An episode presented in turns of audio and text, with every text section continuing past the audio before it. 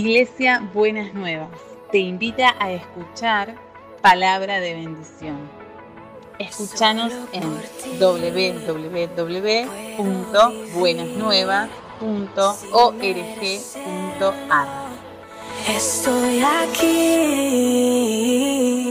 Quiero invitarle a que leamos en 1 Corintios, capítulo primero, versículo 17 al 25.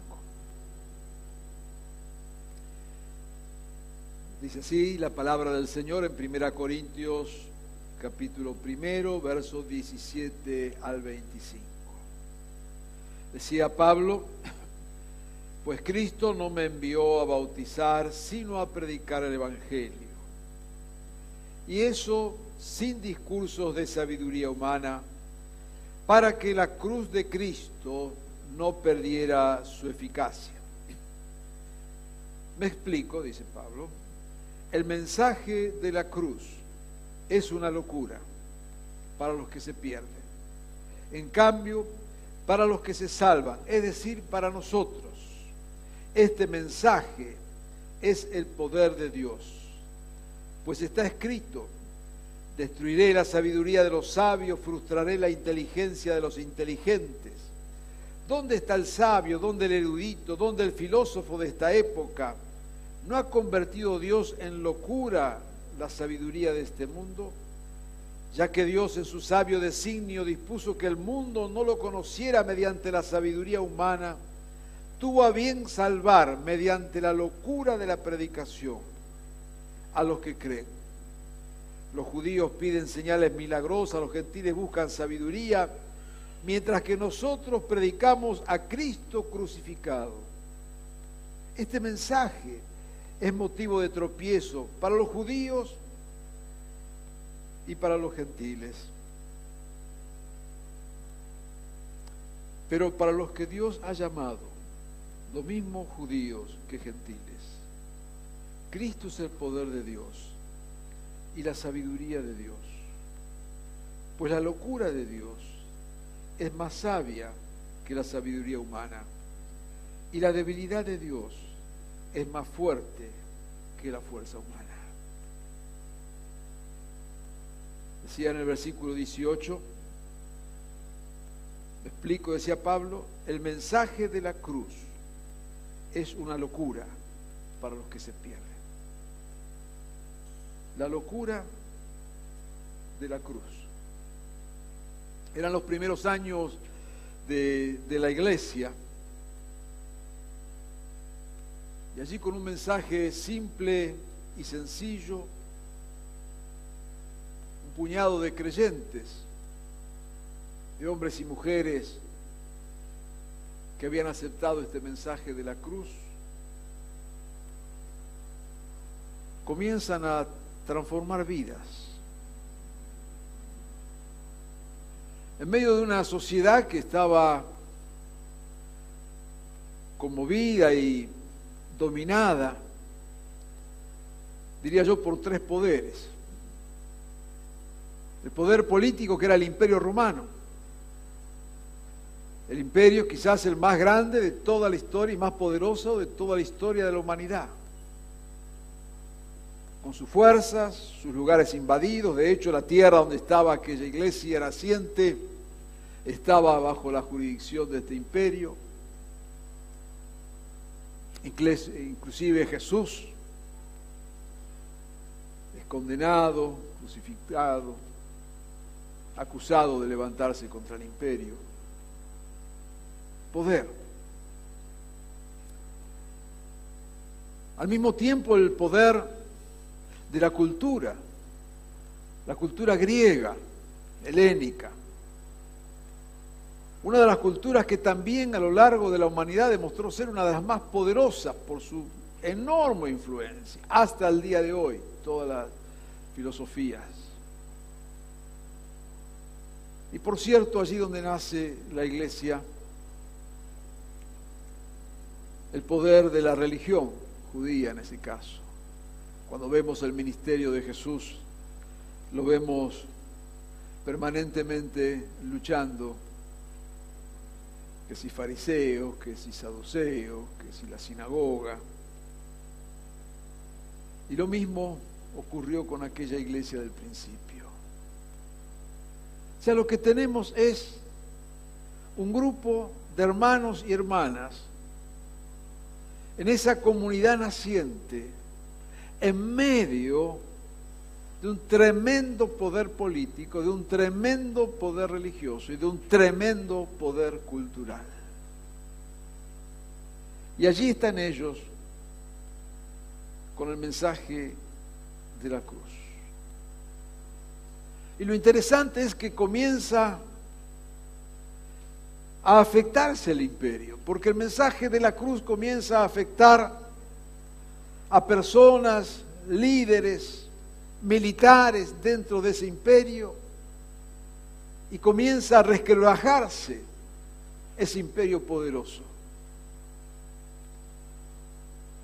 Y esa iglesia naciente con ese mensaje simple de la cruz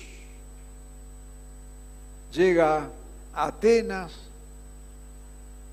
el lugar central de esa cultura griega, politeísta, tan poderosa, y llegan con el mensaje de la cruz y la resurrección, y personas se convierten, cambian. Nos dirá allí el texto de Hechos capítulo 8, verso 25, que llegaba el Evangelio y toda aquella ciudad se llenó de alegría. Y vemos allí en el libro de Hechos algunas pinceladas por acá y por allá de cómo este Evangelio de la cruz va llegando y va afectando vidas y transformando sociedades y afectando la cultura y resquebrajando el poder y confrontando a los poderes religiosos desde, desde esa sencillez. ¿Qué, ¿Qué es esto? Dice, los judíos piden señales milagrosas, señales que muestren que el Mesías había llegado, algo verdaderamente portentoso que los pudiera convencer de que verdaderamente allí estaba Dios. Y claro, los, los griegos buscan sabiduría, dice, a ver, díganos algo más profundo, algo que, que sea respetado por la filosofía de nuestro tiempo, compártanos algún mensaje más o menos difícil de entender que podamos allí lucubrar algún pensamiento. Y nos vienen con, con esto. Y Pablo siente la tensión. Siente la tensión de estar predicando y siendo perseguido y encarcelado por semejante poder. Y siente la presión de esa cultura de la época. dice, unos buscan una cosa, otros nos piden otra, y nosotros predicamos simplemente a Cristo. Y para colmo, crucificado. El signo más visible del antipoder. Un Salvador en una cruz. ¿Qué es esto? Que amenaza al poder sin poder. ¿Qué es esto que amenaza la sabiduría sin sabios? ¿Qué es esto que amenaza la religión sin señales extraordinarias?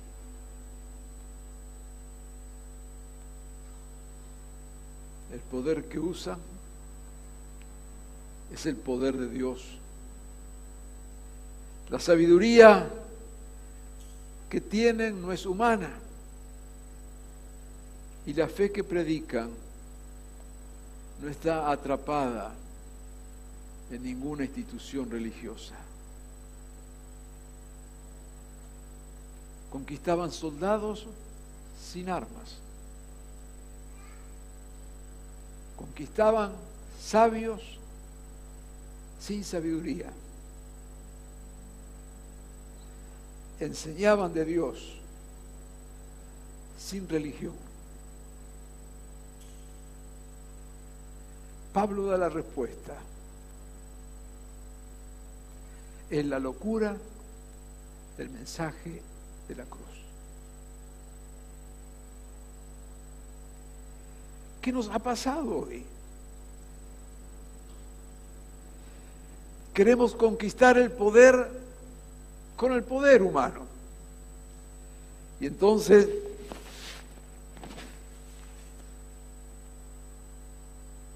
aparecen partidos políticos, ¿no? evangélicos, con evangélicos que se meten en el juego del poder porque desde el poder van a cambiar la nación.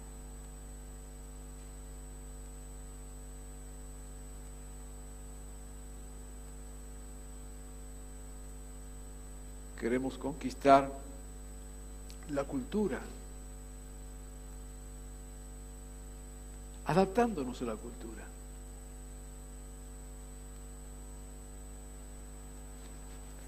siendo parte.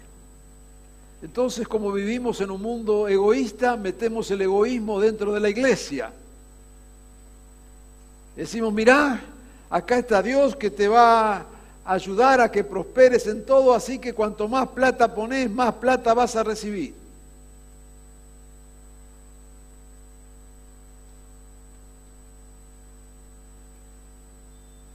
Metemos nuestra cultura dentro de la iglesia. Todo este énfasis hedonista, que busca solamente la felicidad, ofrecemos un evangelio de pura felicidad, que por lo tanto es un evangelio mentiroso, porque ese evangelio no existe.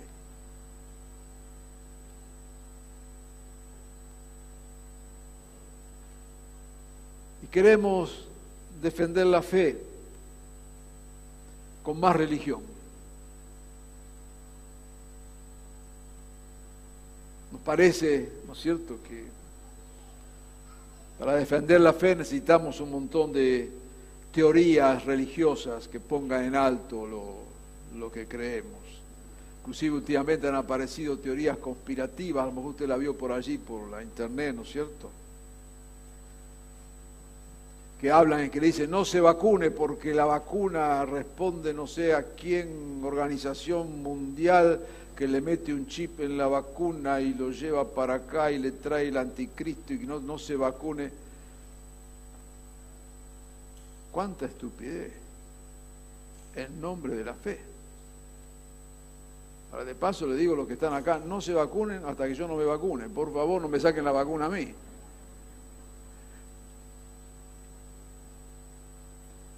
Y Pablo dice, no es así es la locura de la cruz. La locura de la cruz es la locura de un Cristo de brazos abiertos. Allí está en la cruz. Vengan a mí todos ustedes, todos los que están cansados y agobiados, y yo le daré descanso. Es esa locura que acepta al pecador, que perdona a la prostituta, que come con samaritanos, que no excluye, que no discrimina, que no señala.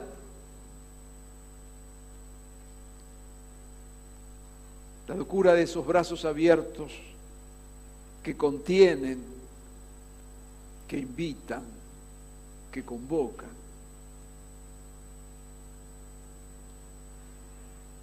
La locura de la cruz es la locura de una cruz que libera en el nombre de Dios, que no oprime en el nombre de la fe. Mateo 23, 3 dice, no hagan lo que hacen ellos, porque practican, no practican lo que predican. atan cargas pesadas y las ponen sobre la espalda de los demás, pero ellos mismos no están dispuestos a mover ni un dedo para levantarlas.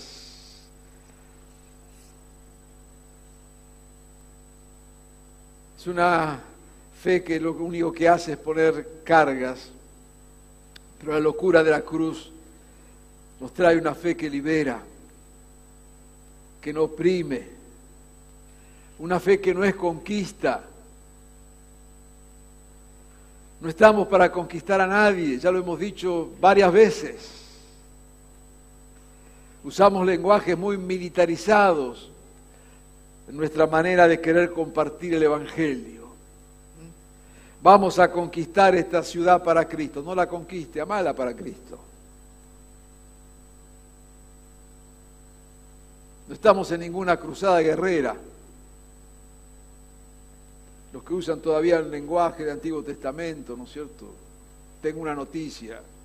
Hace casi dos mil años, un poco más de dos mil años, nació alguien llamado a Jesús. produjo algún cambio. Más vale que nos demos cuenta. No es la fe que conquista, es la fe que ama. Es la fe que tiene compasión.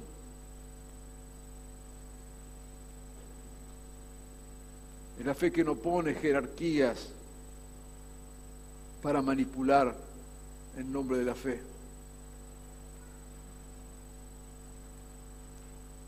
El Dios de la cruz nos hace verdaderamente libres. El Dios de los hombres nos esclaviza. No seamos seguidores de hombres, seamos seguidores de, del crucificado.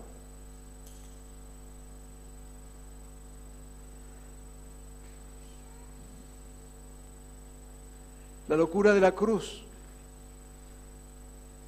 Nos invita a servir al prójimo y no a servirnos del prójimo. Marcos 10, 42 dice, como ustedes saben, los que se consideran jefes de las naciones oprimen a los súbditos y los altos oficiales abusan de su autoridad. Pero entre ustedes no debe ser así. Al contrario, el que quiera hacerse grande entre ustedes debe ser su servidor. Y el que quiera ser el primero debe ser el esclavo de todos. Porque ni aun el Hijo del Hombre vino para que le sirvan, sino para servir y dar su vida en rescate por muchos. La cruz nos invita a servir y no a servirnos del prójimo a ser hombres y mujeres dispuestos a servir, no a servirnos. En estos días, y lo decíamos el domingo pasado, ¿no es cierto? Estamos asistiendo al triste espectáculo de la miseria humana, de los que desde el poder roban las vacunas que para otros son cuestiones de vida o muerte. Lo estamos viendo con nuestros propios ojos seres miserables que aprovechan su lugar de servicio, porque para eso se supone que están, aprovechan su lugar de servicio para servirse. Al igual que todos, si no quiere la palabra todos porque de repente alguno queda al margen, póngale casi todos o el 99,9% de los líderes llamados líderes sociales, que son líderes piqueteros, y no tengo nada en contra de las personas que se levantan buscando reivindicar su propia situación o mostrando su necesidad, pero sí esa cultura que se ha establecido en nuestro país, de verdaderamente ladrones que en nombre de los pobres se enriquecen, seres miserables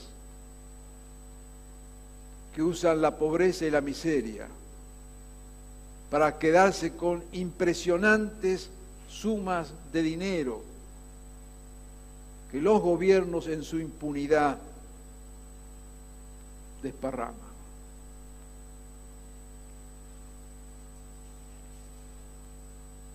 La locura de la cruz.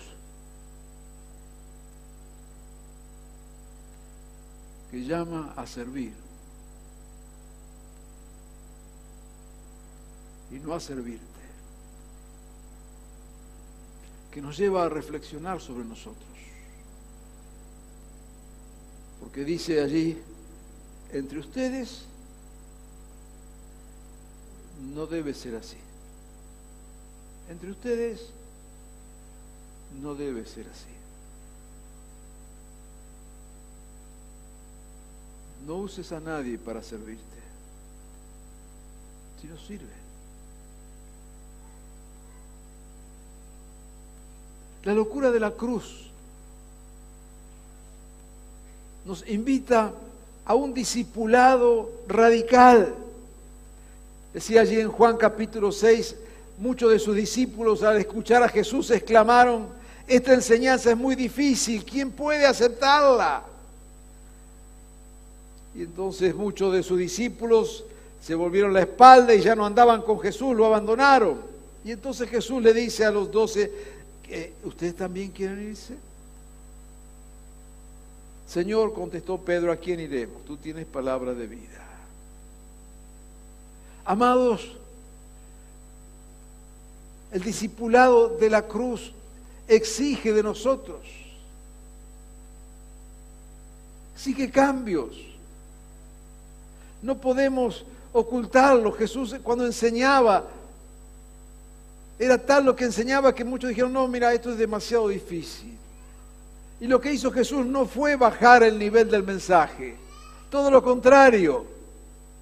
Queridos, cuando predicamos el Evangelio, esto significa que Jesús viene a nosotros, que nos transforma, que hay un cambio de vida y que esa vida cambiada y transformada debe vivir conforme a la palabra de Dios. Eso es el Evangelio. Por lo tanto, para nosotros, o cuando compartimos el Evangelio, no engañemos a nadie. No engañemos. Porque no es verdad que vas a tener un hogar feliz, no es verdad que vas a tener un hogar feliz si vivís como se te da la gana, aunque vengas a la iglesia. No es verdad. No es verdad que Dios va a bendecir tu vida. No es verdad. Porque el mensaje de la cruz dice que claro que Dios quiere bendecir tu vida, pero para que Dios bendiga tu vida vos tenés que vivir de acuerdo al mensaje de la cruz. Lo demás es mentira, lo demás es engaño, es un falso evangelio. Dejemos de mentirle a la gente. Dejemos de mentirle. No es verdad que Dios anda tirando bendiciones como un papá Noel, no es verdad. Claro que el sol sale sobre justos, injustos, y que Dios a veces bendice a gente que, nosotros jamás la bendeciríamos. Es problema de Dios. Pero no es esa la regla. No es esa la regla. Son vidas transformadas por el poder del Evangelio. Y esa transformación se traduce en nuestra vida cotidiana, en nuestras conductas, en lo que hacemos personalmente, familiarmente, socialmente.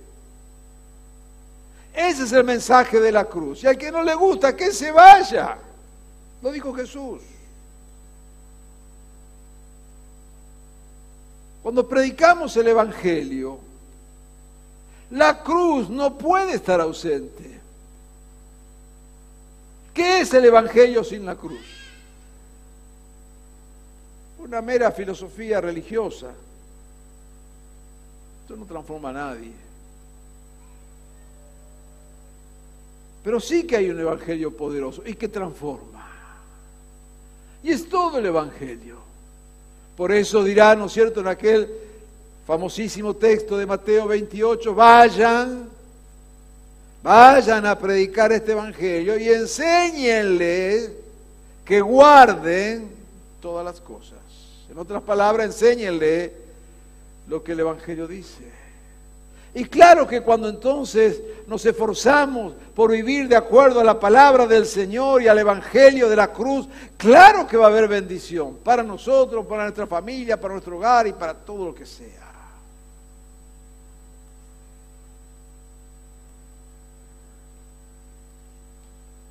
Este mensaje se necesita hoy. Por eso es que tenemos en este país más de 6 millones de evangélicos. Y no afecta a nada, a nadie, porque son nada más que evangélicos, de cartel de evangélico, de nombre de evangélico, que un día pasó por una campaña en la iglesia que se yo entró, vio luz, y ahí está.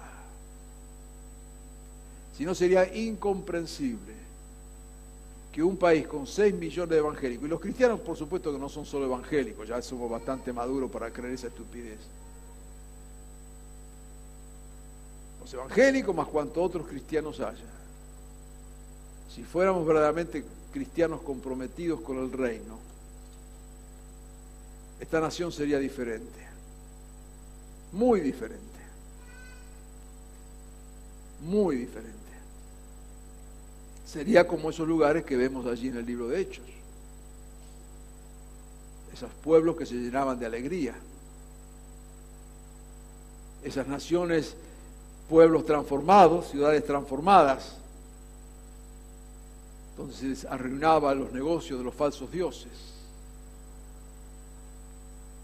La locura de la cruz es un discipulado radical. La locura de la cruz nos desafía al perdón, perdonar. ¿Cuántas veces tengo que perdonar, Señor? 70 veces 7. Como una manera de decir, mira, infinita. No es con el odio, no es con el rencor. Vivimos ¿no? en la sociedad de la grieta ahora, ¿no? Si no estás peleado, no vale. Así que asegúrate de que tenés enemigos. Y si no tenés enemigos, inventalo. Porque en la sociedad de hoy no podés vivir sin enemigos.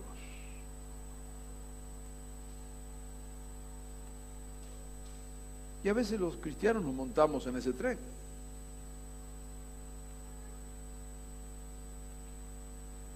El perdón. No es un tema menor. No tenemos hoy tema acá para tiempo para desarrollarlo, pero en la iglesia hasta tenemos ministerios que trabajan alrededor del perdón como siempre hemos enseñado, ¿no es cierto? El perdón no es, no es silencio. Claro que no.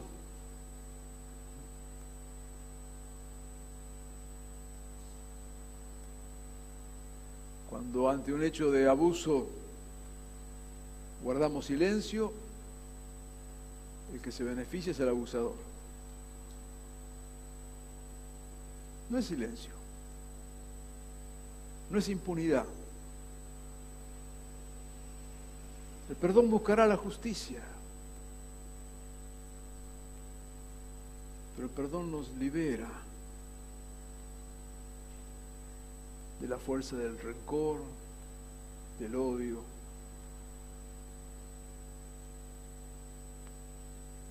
El mensaje de la cruz tiene que ver con el perdón.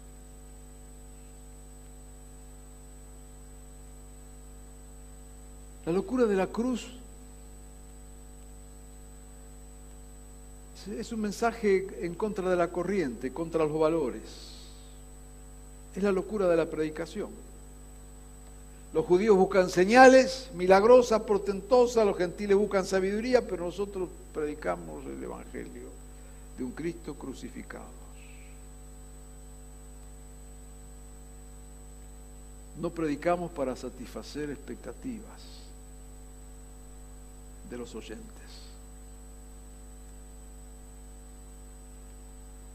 No predicamos para agradar, tampoco para desagradar.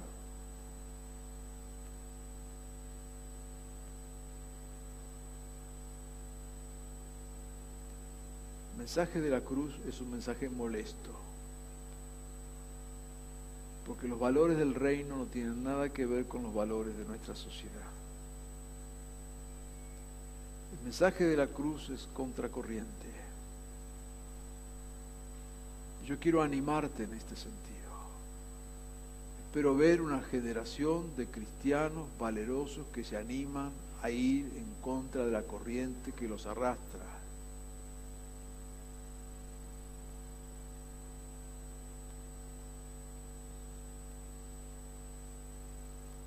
Por último,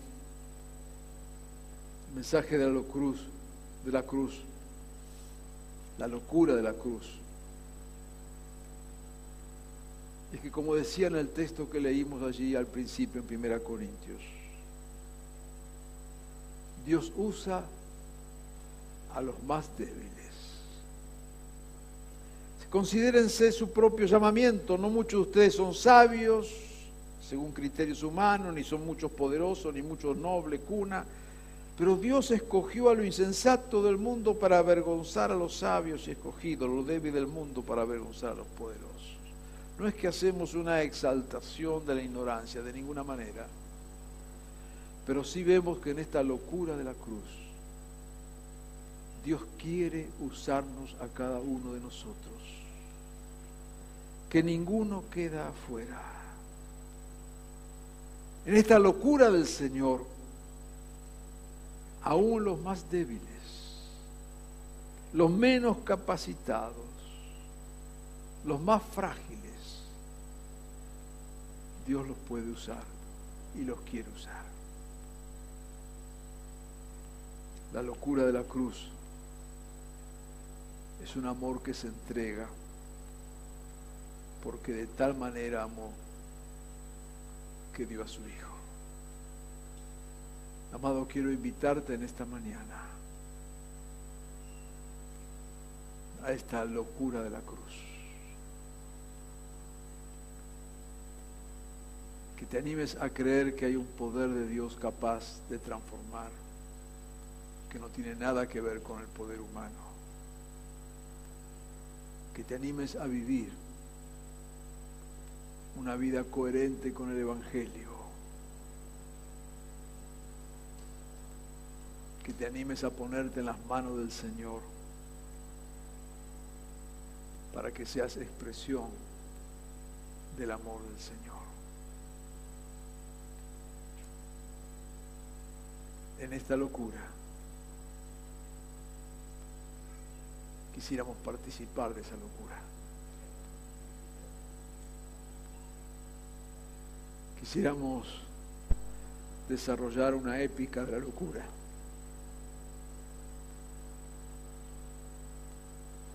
Quisiéramos que el Señor nos llenara de su espíritu de tal manera que fuéramos capaces de vivir coherentemente con esta locura.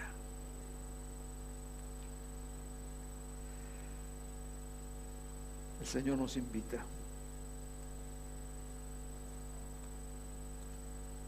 El mensaje de la cruz es una locura para los que se pierden. Pero para nosotros, este mensaje es el poder de Dios. Quiera el Señor que vivamos de acuerdo a este mensaje.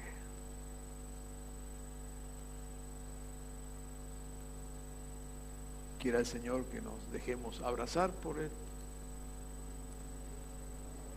enviar por Él y usar por Él. Te invito a ser parte de este gran multitud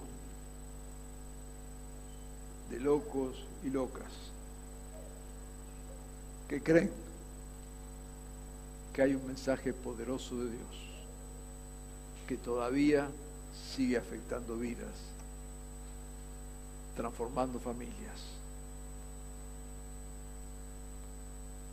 y dispuesto a cambiar aún sociedades. El poder de Dios no ha cambiado, no se ha disminuido, sigue siendo el mismo. Te invito a ser parte de esa gesta bendita.